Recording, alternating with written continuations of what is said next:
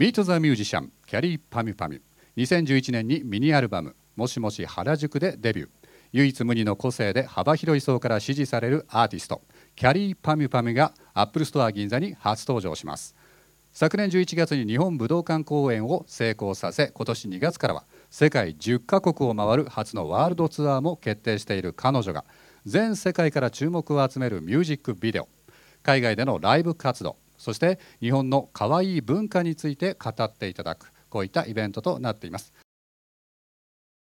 モデレーターを務めいただきます増田セバスチャンさん。そしてキャリーパミュパミュさんです。皆様盛大な拍手でお迎えください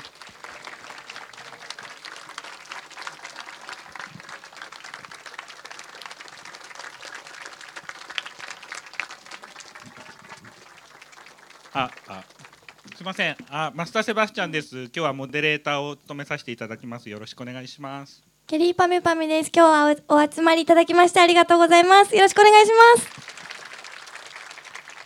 はいいやあれですねなんかあの二人ではい。喋るのって実は結構公の場で喋るのってデビュー前以来だよねそうですね。ねえなんで意外とレアな、は今日はあのことなんですよね。そうです。うん。あの本当トークショー結構珍しくて最近私も全然やっていなかったので今日すごく楽しみにしていました。今日はよろしくお願いします。はい。皆さんもうフリーソーデーションの PV は見ていただきました？どんな感じですか？そうですね、はい。これ今回どうなんですか？フリーソーデーションはどういった？今回はですね、あの私1月の29日であの私事ながら二十歳になるんですけれどもその二十歳のお祝いソングとしてプロデューサーの中田康隆さんが書き下ろしてくれた曲ででその二十歳になるとまたやっていいことっていうのがすごく広がっていて、例えばそれはお酒だったりで私自身もまだ未成年でそういう居酒屋とかもすぐ返されて、うん。ホテルに返されていたので地方とかだと。あの二十歳になったらお酒も飲めるということでちょっとその大人のキャリーをうん。私が演じていて、まあ、泥酔しちゃったりだとか、うん。あとは恋をしたりとかモンスターとなんですけど、うんうん。そういうあの赤と白の紅白でまとめた世界観の PV になってます。そうですね。なんかフリソデーションっていう語感が面白いですよね。そうですこれね最初中田さんからはい。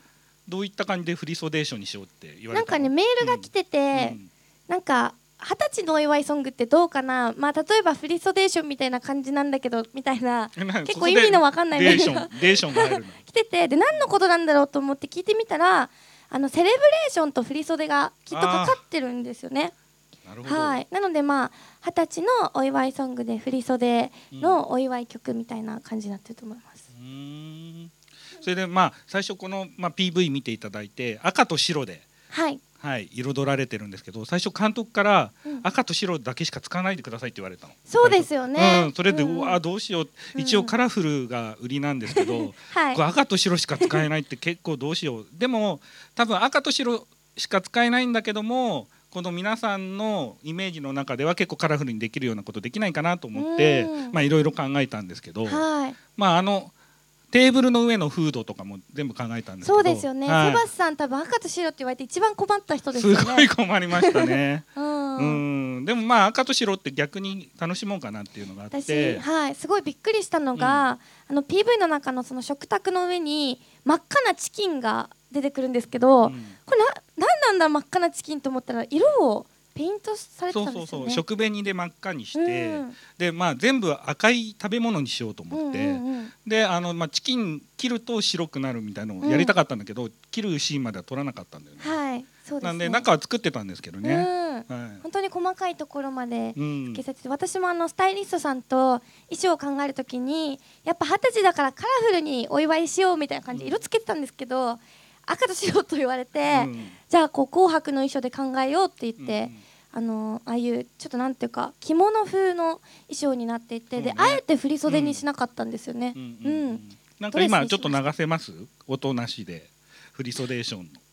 見ながらね解説するとなかなかあの美術的な観点で僕こういこういった PV を説明すること少ないんで、結構面白いのかなと思うんで、はい。ちょっと簡単にキャリーちゃんの方からと僕の方から説明したいと思います。はい。あとザクロもあそうりますもんね。うん。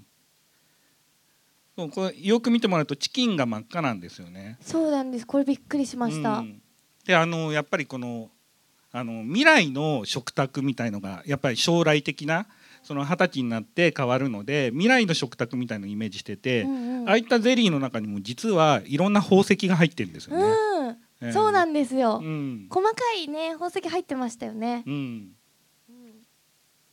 あとこれ私撮影してて思ったんですけど結構本物セバスさん使われてたので、全部食べれるんですねいい匂いがうん。したんです、あのゼリーの匂いとか。うん。うん、ただまあ撮影時間が20時間ぐらいかかったのでザクロ切っててもう最後の方がなんか黒くなってきちゃって それがちょっと困ってうん。何回もスライスし直したり、そういった苦労がありましたね、はい、あとスーツモンスタースーツお化け。あそうだ。これも出てきますね、これ監督に、まあ、スーツの、まあ、大人を象徴するようなうん。モンスターを作ってくれって言われてその時どうしようかなと思ってとにかくなんか大人イコールなんかちょっと汚い親父みたいなイメージがあって うん。それでそういったこのなんか親父っぽいでも可愛いモンスターみたいのを作ってみようかなと思ったんですよね。なのでこう葉巻を加えてて歯もヤニで真っ黄色になってるみたいな。でもっとうん。本当はあのー最初の段階ではこう顔も緑色にしようとかもっと気持ち悪くしようって思ってたんですけど、うん。それはスタッフの人に止められて そこまでいったらキャリーちゃんの PV じゃないって言われて、やりすぎちゃうと、うん、やりすぎちゃうとね。確かによく見るとすごい気持ち悪い。なんかイボみたいなのついてますそうそうそうそうそう。うん。うんびっくりした。うん、そういった大人に対する、なんかちょっとキャリーちゃんがこうアンチテーゼみたいなことをするみたいなのがあるといいかなと思ったんですよね。あとはいこのダンスすごいすごダンかったね。スがすごく難しくてですね、過去最高のこれ BPM200 ぐらいでめちゃくちゃ速い曲でもうでこうダンサーさんがやっぱプロの方ですごくキレッキレなので私も負けないようにこれみんなで揃ってないとかっこ悪いからということでもう本当に頑張ってうん振り付けを覚えて、なかこれなんんとか練習時間少なかったんでしょ？これ。これそう23時間ぐらいですね、うん。それでこれで一生懸命ねもうびっくりした。いつもまあキャリーちゃんって、まあ、PV の現場に入ってる時って割とこの曲もデモ段階のものがやっとこう出来上がってきてそれで振り付けも覚えたばっかりでくるじゃない？そうです。でも完璧だよね。覚えてない時に来てます。でも完璧だよね。はい。これはもうねうん。覚えないとなと思って本当頑張ってうん。覚えたんですけどすごく振り付けも可愛くてうんちょっと難しいんですけどね。うん。かっこいいです。うん。あとこの酔っ払いの演技を 頑張りました、うん。はい。なんかキャリーちゃんのこの良さがすごい出てるなって酔っあり払いとかがとうございね。ます。ううん。んあのメーテレさんでやってるキャリパーミュージョンっていうのがあるんですけど僕まああれもアートディレクションやってるんですけどはい。あの番組は本当にキャリーちゃんの素が出てて僕大好きなはい番組でみ見たことありますキあの東京でやってないのテレビジョンっていうあの DVD 出てる。DVD が一応出てて、うん最近でも地方で流れてるみたいですね、うんなんか。うん。そういった感じのこのキャリーちゃんのすっぽい良さが出てるかなって思いますね。はい。あーすごい。もうだって YouTube4 日で200万回ぐらい回ってるみたいですよ。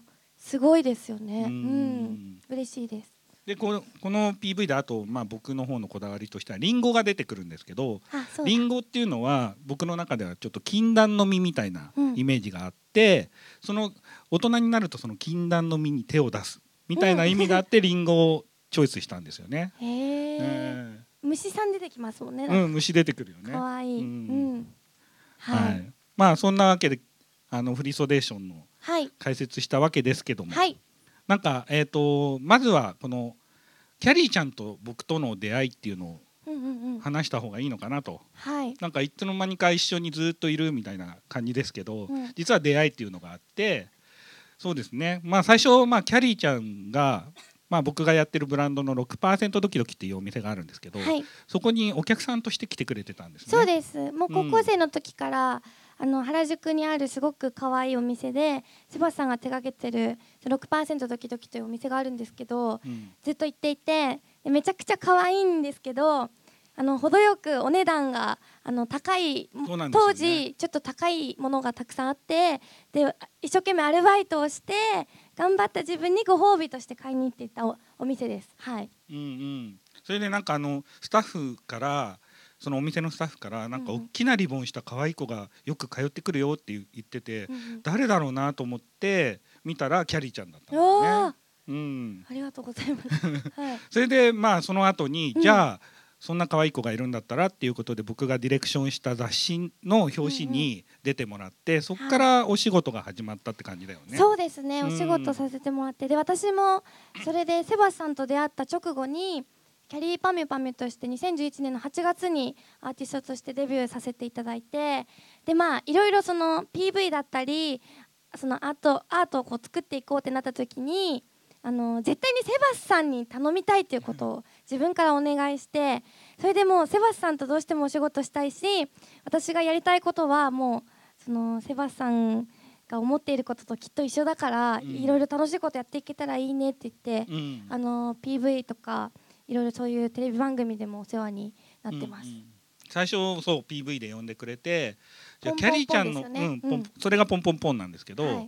キャリーちゃんの好きな世界を作ろうと思ってまあそれはじゃあ僕の持ってる私物だろうと思って、うん。私物をトラック1杯持ってきてとりあえず並べたんですよ。はい。それがポンポンポンのビデオなんですね。はい。であの撮影って横でキャリーちゃんが赤く顔塗って、はい。面白かったね赤く顔塗って違うところで撮影してたんですけど、うん。キャリーちゃんがずっと美術セットばっかり見てて。いやこれ気になりますよ。これ映像で見るより生で見る迫力の方が本当にすごくて、うん。あのーこれしかも私物っていうのがまず半端ないですよね。セバスさんの乙女心がうん。たくさん詰まってるなと思ってはい。気になるアイテムがたくさんありました。う、うん。んでとにかくその、まあ、撮影のこともあったんですけどキャリーちゃんを喜ばせたいなっていうのがあったんですねこの時は。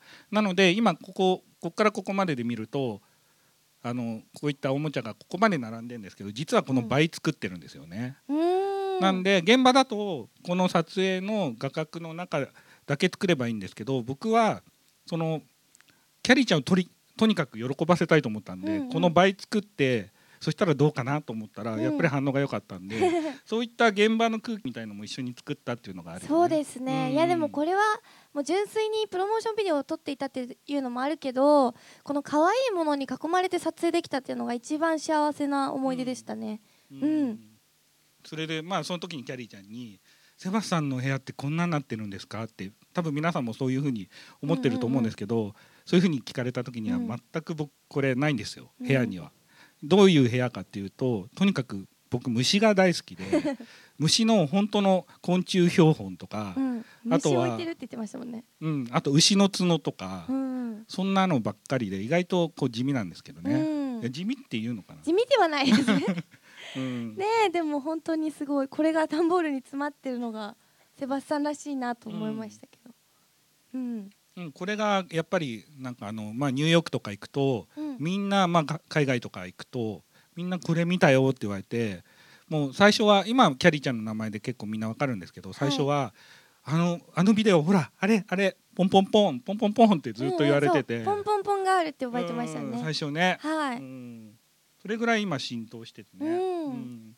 嬉しいですね、うん。こういったのがあって、まあ、キャリーちゃんというのは原宿の可愛い大使に、そうです。任命されたんですね。原宿可愛い大使にうん。任命されましてで私自身も高校生の時からえっと原宿系の雑誌のモデルをやっていて「ジッパーとケラ」という雑誌なんですけどで自分もその原宿と出会ってキャリーパミュパミュという第二の人生を歩んでき来ているので原宿可愛い大使に任命されたというのはすごく嬉しくてで明日あの成人式があるんですけども原宿可愛い大使として渋谷区のうん。成人式でライブをさせてもらいます。なるほど、はい。そそれすごいね。なんかキャリーちゃん出てきたらみんなどう思うんだろうね。ちょっとどういうテンションなのか気になりますよね、うん。会場。みんな同い年ってことだよね。そうです、同い年でね、うん。渋谷の方たちなので、うん。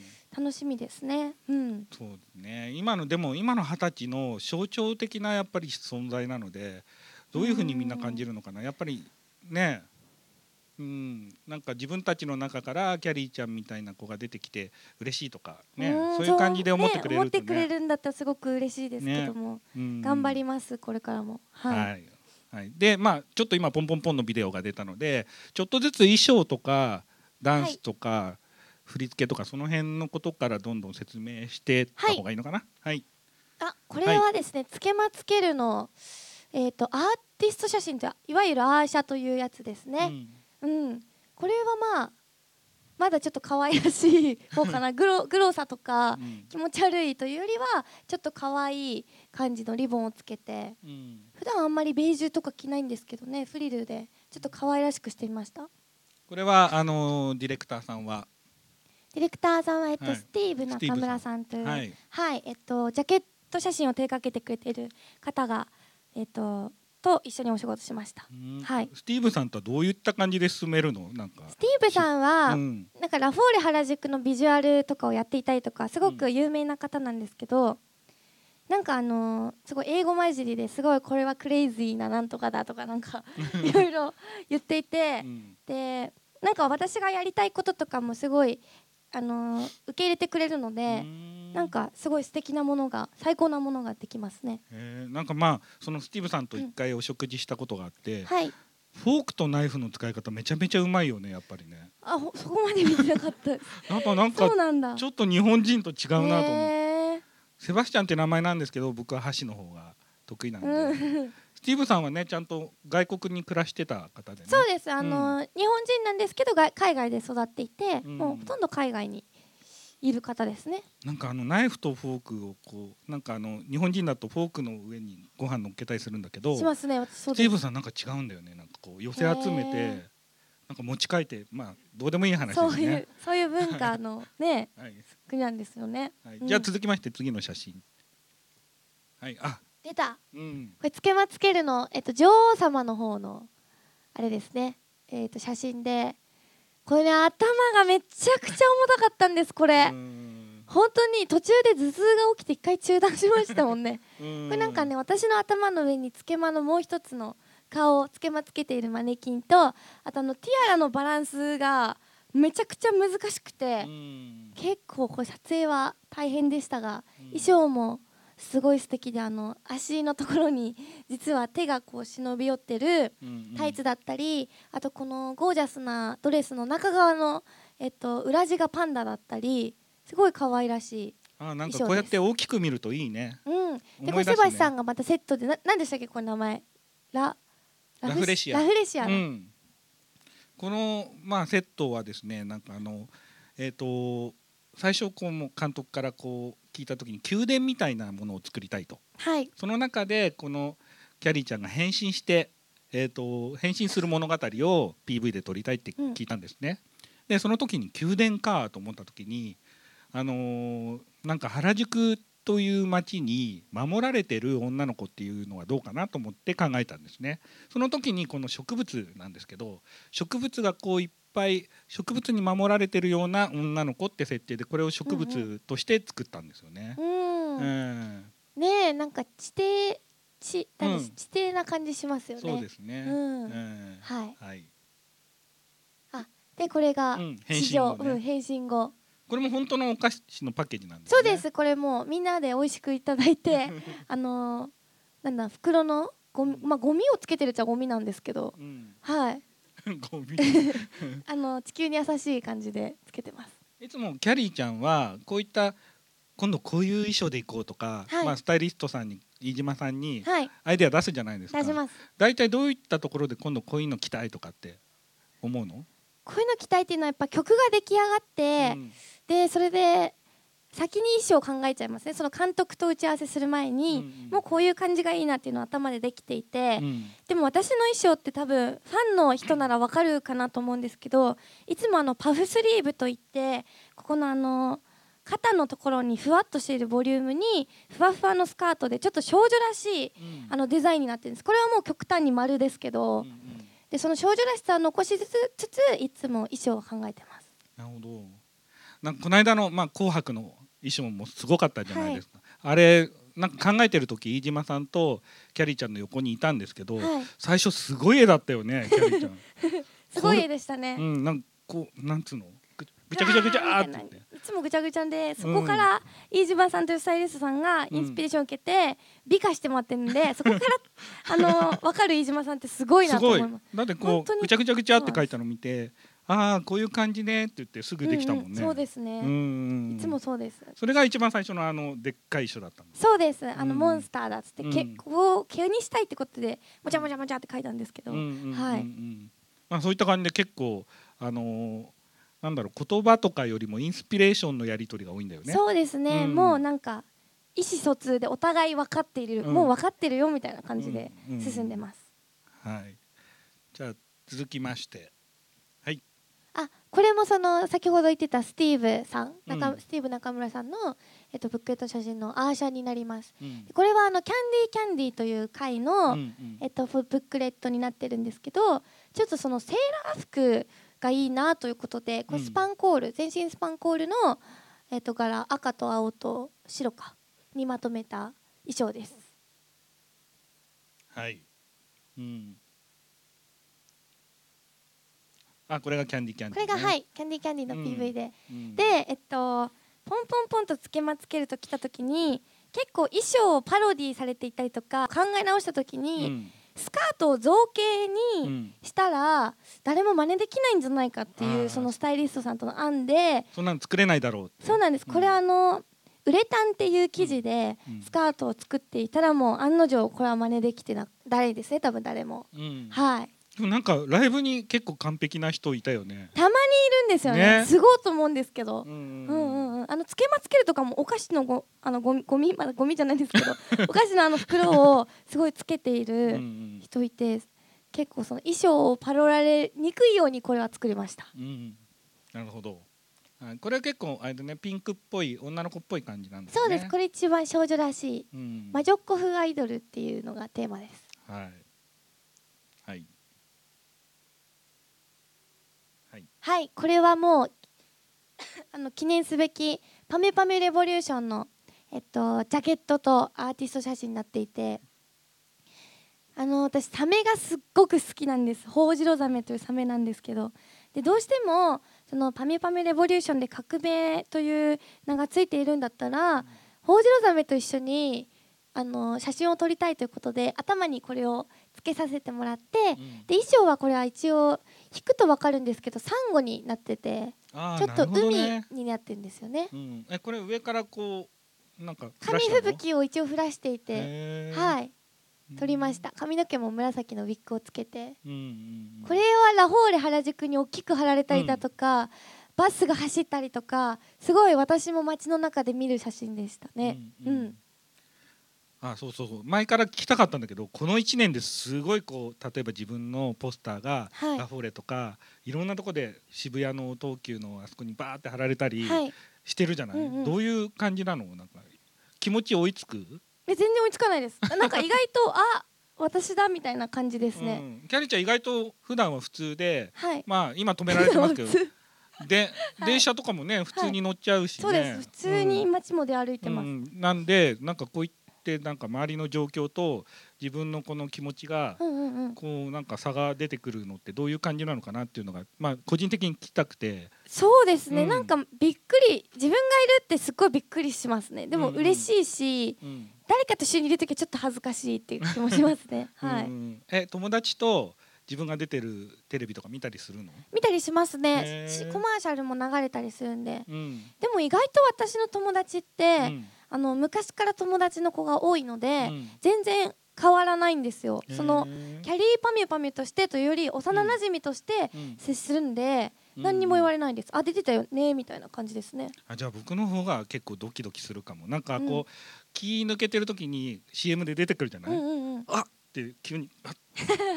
なるよね。あってなります。うんうんうん、はいか。ででこうやって喋ってて「あ紅白出たんだよな紅白歌手なんだよな」とかって ふと思うとはい。あなんかなんか前と違うのかなと思いながらも楽屋とかで一緒にいると全然変わんないから。そうなんですよね。うん。全然あの周りの環境はこの1年間本当に変わったんですけど、うんうん自分自身はまだ変わってなくてまだ変わってないというか、追いついてないですその環境に、まあ、自分はマイペースにやっているだけで、いろいろなことに挑戦させていただいた1年という感じです、うん。うん。でも楽しそう。楽しい。もうめちゃくちゃ楽しいです、はい。うん。なんか仕事というより趣味の延長線でお仕事できてるから嬉しいです。はい。あじゃあこれファッションモンスター。これすっごい私気に入ってて、うん。ファッションモンスターでうん。えっと、衣装もその白と黒ベースの衣装がいいなと言って最初にファッションモンスターの曲を聴いた時に私あの「ビートルジュース」っていう映画が大好きでティム・バートン監督の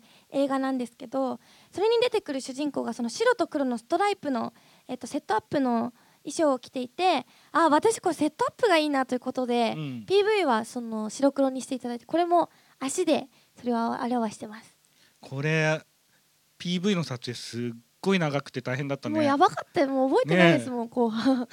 疲れすぎて。本当にこうもう40時間ぐらいやったんじゃないやってました、ね。CM も撮ったんで、うんはい。大変でしたね。はい、これもそうですね。うん。アーシャで、これ、あのー気に入っているのが頭にコウモリがついてます。うん。あの髪の毛なんですけどね。髪の毛を一本一本貼って。2日間ぐらいかかるってヘアメイクさん言ってました。もあ一個作るのやり込んで、はい。はい。これは小西さんって方がお兄さんです。はい。はいあ、これあれだ。ファッションモンスターの PV。はいこれ僕が楽器を担当したんですけども、うんこれやっぱり最初にまあ監督からこう聞いて制作意図を聞いた時にまあそのモンスターっていうのはこう一回死んだものゾンビとかって死んだものがこう生き返るじゃないですか。なので僕はこの楽器を制作するにあたって本当にこのガラクタ工場に行って本当のゴミをこうくっつけてまた楽器として蘇らせるってことをしたんですよ。そうですよ。ええこれ本当に細かくて、でもかっこよくて。うんもうその一度なんだそのえっと捨てられてしまった楽器たちが喜んでいる確実に喜んでいる楽器ですよね。うん、そうですね本当にこの埼玉のガラクタ工場で外国に鉄くずを輸出する工場があるんですよ。そこではもう日本語が全然通じないところなんですけど、うんうんうん。そこまで行ってヘルメットかぶってこのガラクタの中からこう鉄くずの中こう集めてうん。作ったのがこの楽器なんですね。これ最後壊しちゃいますもんね一回。うん、あそうそうこれね。はい。はい。電話もついてておしゃれな楽器で。で、うん。モンスターたちも特殊メイクをしてもらって、あの外国の方だったんですけどすごい楽しく撮影できました。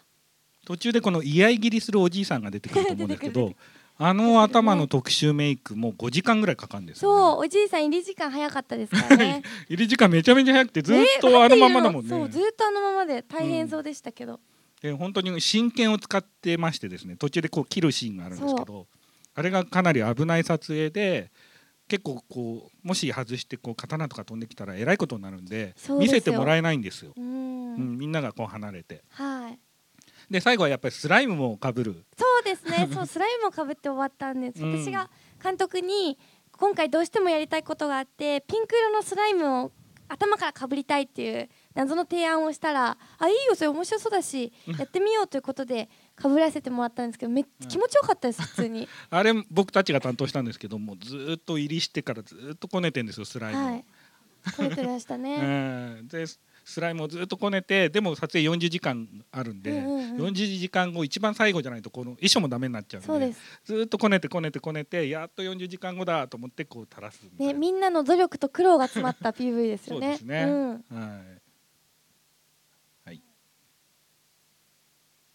はい。そしてこれがあの、うん。新曲の「フリソデーション」と「今君に100%」のうん、あー今回攻めてるよねジャケット、これクラウチングスタートでうん、やっていくぜって二十歳いくぜっていう意味を込めてそういうことだったんだ、これでもねすごい、うん。びっくりされたのがちょっとナチュラルだねって言われたんですよ。うん、あーうん。あのちょっとウェディングドレスを着てうん。あのーでもこれなんだっけ？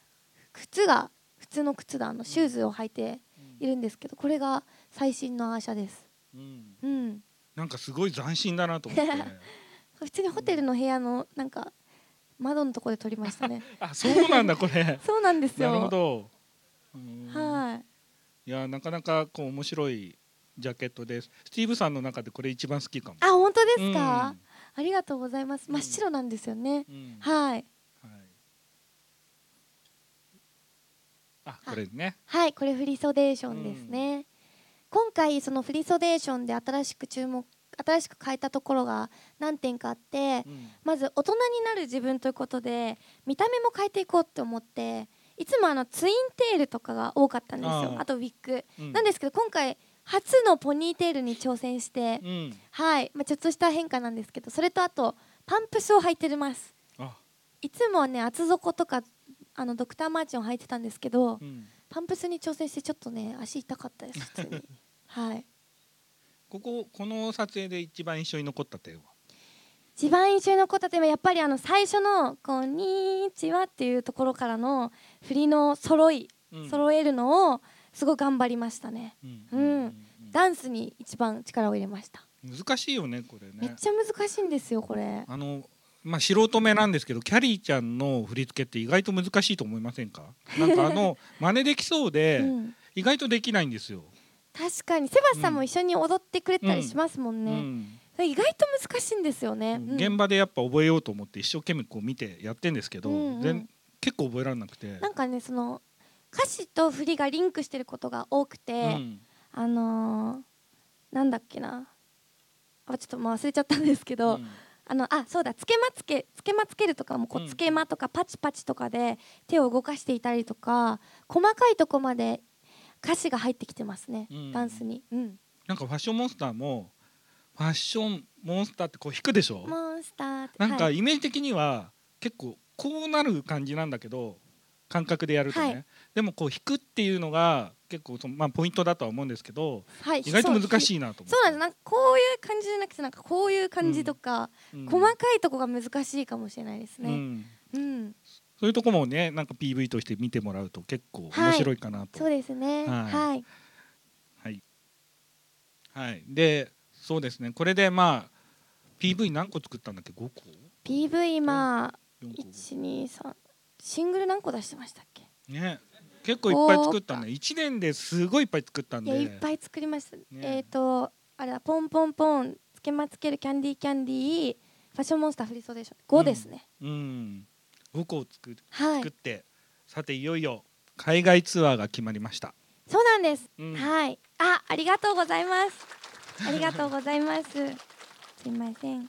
ね、海外ってどういうイメージ？今まで何回も言ってるんだけど。海外は、うん。うん。えっ、と海外でそのライブをしたことが、ま、過去何度かあるんですけど、うん。なぜ知っているんだっていう情報まで知ってたりとか、うん。海外では売ってないようなグッズを持ってたりだとか、うん歌詞も日本語なのに覚えていてくれてたりとか、あのー海外の方ってすごいこう愛が伝わるうん。ファンの方多いなとすごく思い,、思いますね、うん、うん。でもう2月もう来月だね。来月です、うん。はい。いよいよパリベルギーロンドンと行ってまいります。うん、はい。そうです、セバスさんもご一緒はい。に一緒に行ってまいります。はい。うん。まあパリはねこの間えっ、と去年7月に行ってもうす本当にこれすごかったんですよ。パリの女の子たちがこう1万人近く集まって、うん。でまあああいったジャパンエキスポなんで、まあ、はい。日本のアーティストに対して結構みんな知ってるんですけども、はい。こんなにその現地の人が集まったアーティストはいないいなかったらしいんですね。うんうんなのでかなりやっぱり現地の盛り上がりはすごくて、うん。あのーキャリーキャリーちゃんもそうなんですけど僕たち裏方スタッフがこうハグしてうん「やったね!」みたいな、そうですうね、ん、そういう感じがあってすごくハッピーな空間になったんですよね。私も本当にびっくりしました。その初めてのジャパンエキスポでフランスでのライブということで、うん。まずはキャリーパミュパミュという一人の日本人の歌手がいるぞっていうことを伝えに行くぐらいのうん。最初気持ちで言ってたんですけど行ってみたらもう全く皆さん知ってくれていて、うん。で一緒に振り付けもやってくれたりだとか、うん。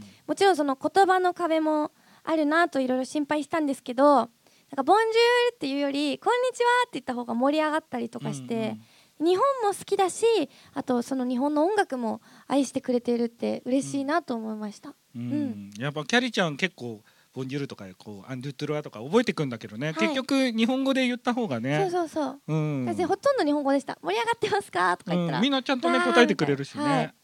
うんでもなんかねもしかして人集まらなかったらどうしようとかヒヤヒヤヒヤヒヤしたよね。いや毎回ヒヤヒヤしてます。それはもう私普段のライブでもそうですけどね、うん。はい。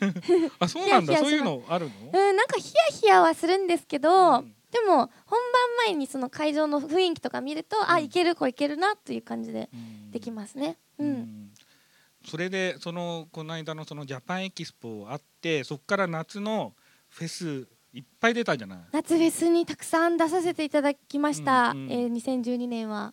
でそとその後はい帰ってきて、フェスいっぱいいろんなとこ行って帰ってきて一、回ライブ見た時にそのフェスは僕ついていかなかったんですけど、はい、見た時に成長してて はい、なんかこのキャリーちゃんでこの分かりやすく成長するって感じもすごく魅力なんですよ。なんで1ヶ月会わないとなんか自分が置いてかれそうな感じもあって、うん。たまにあの1ヶ月ぐらい間空いちゃうと結構会えるのが嬉しくて、そうですよね、うん。うん。あのそのジャパンエキスポでまず海外の方からあの応援というか勇気をいただいて、うん。それで夏フェスに挑んだ時に夏フェスってお客さんもすっごく盛り上がるんですよ。うんうん。あの音楽好きの方たちの集まりなので、うん。でもちろん私のことを初めて見る人たちが多かったとは思うんですけどなんかその夏フェスで初めて自信がついたんですよ。なんか、その今までってたくさん出ているアーティストさんの中だと、まあ、どうせ私だって見に来てないぐらいのスタンスでうん。やっていたんですけど、こんなにも盛り上がって楽しんでくれるんだったらうん。自分自身も楽しまなきゃっていう風に思えてそれでこう楽しくなってってそしたら自然と一緒に歌ってとか、うん。そうなんか煽りができるようになっていきましたね。なんか掴むのうまいよねお客さんは。あーありがとあうございます。のこの中でキャリーちゃんのライブ見たことある人いますか？あみんなあるのありがとうございます。あの想像以上に激しいと思いません？ねえなんか意外こうほんわかして可愛い感じなのでなんかふわふわしたライブかなと思ったら全然違くて結構みんな飛び跳ねるようなねそうなんですよ激しいライブなんですよね。はい、あのまあキャリーキッズというダンサーさんがいたりだとか、あと振り付けもお客さんと一緒にやれる振りが多いので、うんうんそのみんなでライブを作るという感じですかね。ううんん。でも最近その目指していることがあって、うん私のライブは普通のライブじゃなくて、うん。あのお客さんがテーマパークで遊びに来ているようなライブができたらいいなということで、そのセバスさんも美術を担当していただいた武道館ではそれがうん。再現できたかなと思います。うん。うん。そうですね。そう武道館の話が出たんで武道館はどういった美術をやったかというとですね、まあこれもう DVD 出る出てんのかな？もうすぐ出ます。はい。もうすぐ出ますね、で見ていただきたいんですけどあの武道館をこう一緒に話して大きな絵本にしようって言って、はい。で大きな書き割りをいっぱい作ったんですよ、うんうん。はい、その中でライブやったんですけど、はいなんかこれあのー関係者の話ではああいった武道館でこういったものをやるのって斬新なアイデアすぎではい。これ誰美術やったのってこれは普通の武道館をやる人の美術ではないって言われるんですよ そうなんですね。そこまでなんか斬新で、うんうんうん普通はみんながちょっとびっくりまして、ライトとかですよね。あと照明とか。うん。いろんなこと計算すると一番やりづらいセットを武道館の規模でやったと、へー。そういった感じで結構評価してくれた人がいて、うんうんうん。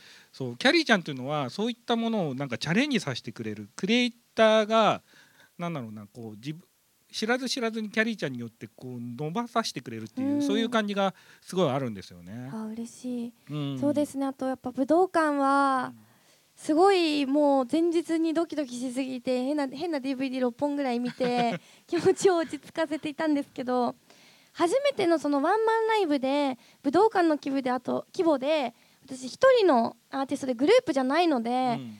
すっごく緊張をしたんですけどでもやってみたらすごく楽しくて、うん。時間が過ぎるのが早くてあと一つどうしてもやりたかったことが空を飛ぶ羽をつけて妖精になって空を飛びたいっていうのを、あのーみんなにお願いしてうん。それを実現させていただいてその頂上で手をふわってやったら妖精の粉が舞うようなうん。演出ができたのがすごくあの夢が一つ叶ったなと思いますね。これワンマンツアーのライブハウスの方のツアーの時に MC で公言してたんですよ。はい、僕は横で「あー飛ぶんだどうしよう」ってずーっと思ってたんですけどうんうんこれ飛ばないとダメだなと思って。そうです。ね飛びたいっていうのをずっと言ってたら武道館が決まってできて、それであのこう聞いた話ですごく嬉しかったのが、うん。まあ、知り合いの方のお子さんで5歳ぐらいの男の子なんですけど、うん。すごいキャリーちゃんが大好きで,、うん。で武道館のライブを見た時にいきなり羽をつけて空を飛ぶもんだから本当にキャリーパミュパミュって空を飛べるものだと 思ってるんだよっていうのを言われてでもそれってやっぱりちっちゃい子供に夢を与えられているのかなというふうに思ったので、うん。なんかこれからもその子供たちにも夢がこううん与えられるようなちょっと非現実的なうんうん。ことに挑戦していきたいなというふうに思いました。うん。いいね非現実的。非現実的がいいですよ、もう。それもう得意分野得意分野ですよね。うん。PV でいつもやってますもんね、ううん。んでもライブでもそれができたらいいなというふうに思います、ねはい。なんかそのキャリーちゃんがいつもその気をつけてほしいポイントとしてやっぱ子供たちも見てるからっていつも言うじゃない。そうです。もうこやりすぎちゃうと引いちゃうからね、子供たちが そこなんかいつも素敵だなと思いながら、うん。ありがとうございます。うはい。ん。はい、あでそっか。ワールドツアーの話がちょっとはいそれたんですけど、それでヨーロッパ行ってうん。アジア、そうです。アジアは、うん。えっと上海と香港に以前行ったんですけれども、ほとんど初という感じになっていて、韓国とかも行くのかな。あのアジアってでもあんまりその YouTube とか、そう中国も何でしたっけ？あの YouTube 見れなくて、うん。他のサイトだったりとかするので、あの知ってくれている方はまだまだ全然いないと思うんですけど、うん。ちょっとあの自己紹介がてらにうん。しっかりライブをしていきたいなというふうに思います。ちょっとねなんか雰囲気がつかめない感じあるそうよね中なんですよ国のライブってね。ね。中国でライブやった時にうん。行ったらそのど香港あ上海に行った時にお客さんがみんな椅子に座っていてうん。でライブなのでみんなで立って盛り上がってライブしようかなと思ったら椅子から立っちゃいけないっていううん。あの決まりがあって立ち上がったらその人はやばいやつだと思われて警備員さんに連れて帰っちゃうんですって。そういうその国の文化のうん。ライブ方法もあるのも面白いなと思いました。うん。あじゃあどうやろうねつけまとかね。あでも座って盛り上げなこういう感じでしたけど。やりました。はい。うん、あと,、えー、と上海香港あと韓国も行くんだね、韓国は決定してますね、うん。はい初です、うん、でその合間に実はもうゼップツアーも決まってましてねゼップツアーが始まるので、うん。あの日本の皆さんぜひぜひ東京もやりますので、2days ですね。あのキャリーちゃんはですねあのやっぱりこのワンマンライブツアーは結構魅力がぎゅっと詰まってるので、うん。フェスのライブもすごいいいんですよ。こうはい。勢いがあって、うんうん。でもなんかこのやっぱ非現実感的なのはやっぱりね。うん。うん。ライブハウスに入ったとこからもう、うん。そこは異空間みたいなのをできたらいいなというふうに思ってて、なので曲知らない人もね気分になって帰れるってよく言うよね。てくれてますね、うん。でもやっぱりその武道館ライブを終えて思ったことなんですけどもちろん武道館もすごく広くてうん。気持ちよくてあのセットもたくさん作れてすごく素敵だったんですけど、うん。そのゼップツアーぐらいの距離の方がうん。お客さんとも近いんですよね距離が。なのでこう一体となってライブができるっていうのはすごく大きいなと思いました。あのぐらいがまあ僕は美術セットですけどあのぐらいちょうがどいい。うんちょうどいいかなと。そうですね。うん。あと着ぐるみもたくさん出てきたりだとか、うん。見どころが多いライブになるんじゃないかなと思います。うん。なのでそうですね。なんかフェスのライブも楽しんでいただいてあれは勢いとかこの激しさも味わっていただいて、ツアーではこうほんわかと夢の世界へ。はい、、もう MC もダラダラダラダラ 喋ってるんでね。MC もねあのキャリーちゃん上手くなったよね、本当ですか、うん、なんかだんだん親の目線になってきてるんですけど、そうですよね。はい、うん、そう一人喋りなので、うん。なんかこう今日見たグロい夢の話とかそういうのを永遠とずっと喋ってますけどね。うんはい最初の頃はもうヒヤヒヤしてあキャリーちゃんちゃんとうまく喋れるかなとかっていつうんうもん思ってたんですけど、だんだんこのなんかこうお客さん掴むのやっぱ勘がいい子なので掴むのがうまくて、うんうんだんだんこうだんだん長くなっていくもんね。長くなっちゃいます。でうんもゼップツアーとかまあ近い距離だとお客さんとも会話をしたいなと思うのうで、んあの客席と結構おしゃべりしたりしますね。うん。はい、で、はいその後にアジアが終わってから、はい。い、よいよアメリカツアーですね。ア。メリカですね。うん。セバスさんとはうん。LA に、そう最初の海外の、行きましえー、とライブをプロデュースしたのが僕なんで、はい。LA でやったんですね。去年、はい。一昨年の12月か、うん。でもあの時にキャリーちゃんがこう変わる瞬間覚悟を決めた瞬間っていうのを僕 LA で見てはい。であそこからなんかすごくプロ意識プロ意識っていう言い方おかしいかな、なんか自分がこういった立場でこう人に発信していくんだよっていうのをうん。強烈に自覚した瞬間だったんじゃないかなと思ってるんですよ。なんかうん。自信がやっぱり海外に行くと、うん。自信がつくんですよねすごく、うあ私の知らない世界で知らない言葉も通じないような人たちがこの日本の曲を歌ってくれていて、うん。しかも応援してくれているというのはすごく自信につながってきていて、そうやったらもっと自分自身も楽しまなきゃとか、もっとこうやりたいことを全力でやっていこうっていうふうに思います。ううん。んあの時ね今と違ってセキュリティとかもそんなに甘かった時だったんで、うんうん。いきなりお姫様抱っことかされてたよね。そう。怖かったよね。連れてかれちゃうと思思いました。あのうん。普通に握手会みたいなのやってたのかな、うん。なんか写真記念撮影撮ってたらムキムキのあの外国の方にいきなりお姫様抱っこされてね、うんテンパりましたな あれは。びっくりしました、うん、そういうのがあってまあアメリカにまた2度目の上陸、そうですうね、ん、今度は大きいところでやるんですよ。そうですよ、すごい。いやー緊張する。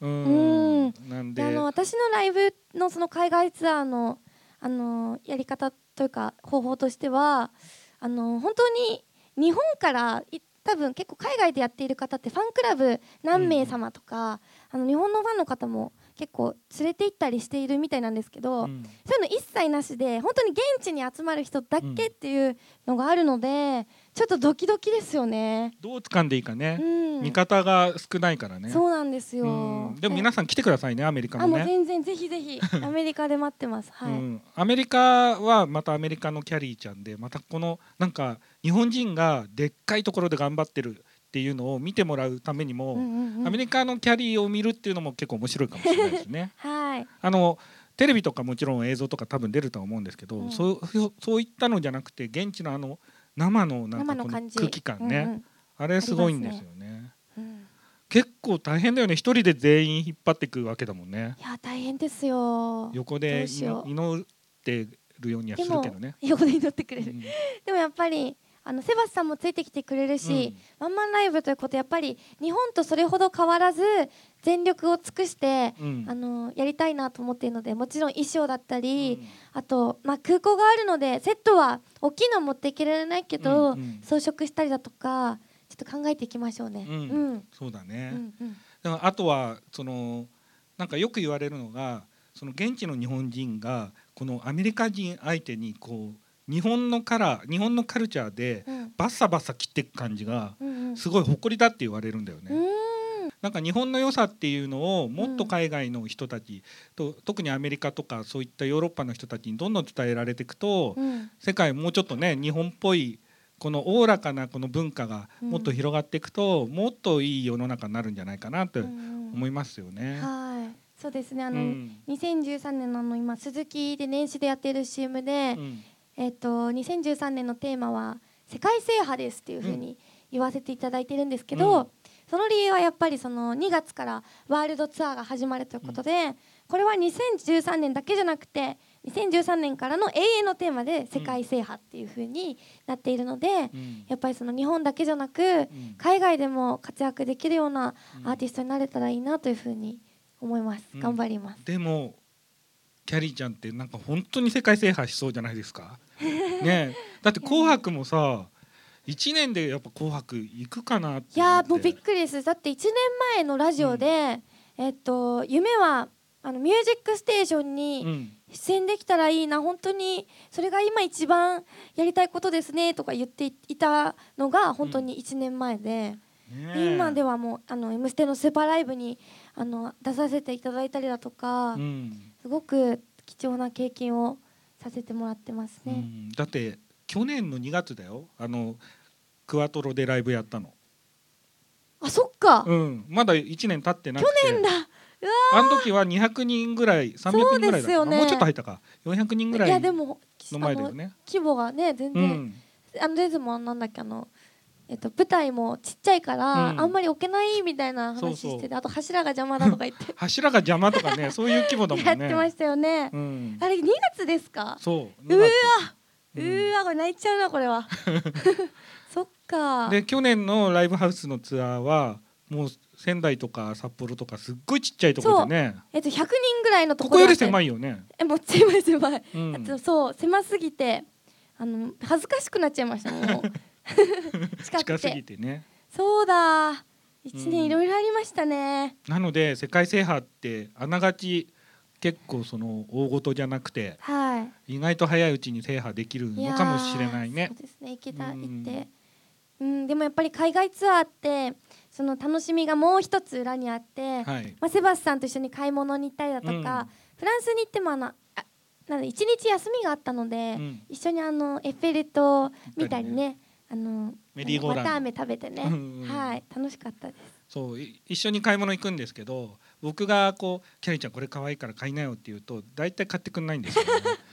でぼそっとマネージャーさんに「セバスさん変わってるかな？からな」ってこんなの買えないよな？ってぼそって言うんですよ。でまあキャリーちゃんに言われたくないなとい思ってやいやいやいやいやいやそんな。でもほらセバスさんと一緒にトイザラスね、うん。あの LA のトイザらス行ったりしてうん。これいいおすすめだよって言われてトイザらスのものあの飾ってますよ家に あ本当、はい。あよかった。ちょっとは気に入ってもらえたのかな、気に入ってます気に入ってます。はい。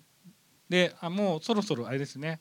はい。そろそろ皆さんから質疑応答とかをいただいてはい。はい。いかな？めはい、はい、じゃあ質問の方をえー受け付けたいと思います。質問。ですね、したい方挙手をいただけますでしょうか。はい。じゃあまず前の女性からよろしいですか？はい、質問とかめずあんまないですよね最近ね、うん。ちょっと照れちゃう。はい。と1年前からずっと好きで見はいてます。ありがとうございます、えっと、今年私も二十歳なんですよ。はい。で明日成人式なんですけど、はい。同い年として二十歳の20歳の1年間の抱負とかありますか？はい、えーっと20歳の抱負はですねあの社交的になるっていうのが一番でして私あのこう見えてすごく人見知りで実はすごい内気なんですよ性格がなので二十歳になったのお酒が飲めるしもうちょっとあの世界が広がるなと思っているのであの社交的になってあの楽しい毎日を過ごせたらいいなというふうに思いますじゃあ同じ新成人ですねはい。明日じゃあ振り袖着ますか？きます。あじゃあフリーソデーションを聞いて、はいぜひ成人式の会場を向かってください。じゃああと一問だけ、えー、質問を受け付けたいと思います。挙手いただけますでしょうか？はい質問ある方。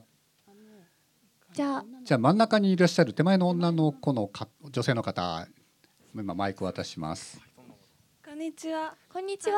ああの初めて、えっとはいえっと見に来ました。あすごくみあの会いたくて、はいえっとそれであの最初に6%ドキドキのお話出てて、私もすごい大好きで今日も持ってきたんですけど、ねはいえっと今もあのえっとお買い物とかしに来たりしているんですか？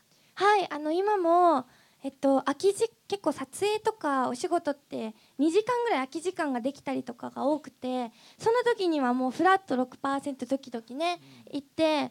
あのセバスさんはあんまりいなかいないんですけどあのショップがあるのゆかちゃんとバニーちゃんとお話ししたりとかあのアイテム新作アイテムゲットしてます。はい。ありがとうございます。本当に来てますよ。本当に来てます。だたまに会いますもんね、普通に。ばったり全然います。ありがとうございます。はいありがとうございますはあのすごく憧れてるんで、はいあのあのはい、はいえっとはいああこ これからもはいなんか、あの似たようなというか憧れた存在であのあ私も私らしく、はい、あのファッションとかしていきたいと思ってます。はいありがとうございます。ありがとうございます。はい、ありがとうございました。じゃあ質問は以上とさせていただきますので、いやなんか結構み皆さん熱いね。ね質え、問で、やっぱりファンの方とか、うん。こういったあのトークショー見に来てくださってる方とうん。お話できたりとか、こうその人の気持ちとか聞けるのってすごく嬉しいですよね。うん。なかなかトークショーないからいねやないんですよ。ごく貴重な機会ですね。最近もうライブが多くて、うん。あんまりないですねトークショーは。うん。はい、はい。なんかすごく楽しいイベントになりましたね。なりましたね。はい。なんまだまだ話し足りないような気もしますけども、うん。はい、結構今日キャリーちゃん素だと思いますよこれ。あもう完全にこれは素ですね、はないんでこんな感じのキャリーちゃんを今年もよろしくお願いいたします、うん。よろしくお願いします、はいありがとうございました。ありがとうございます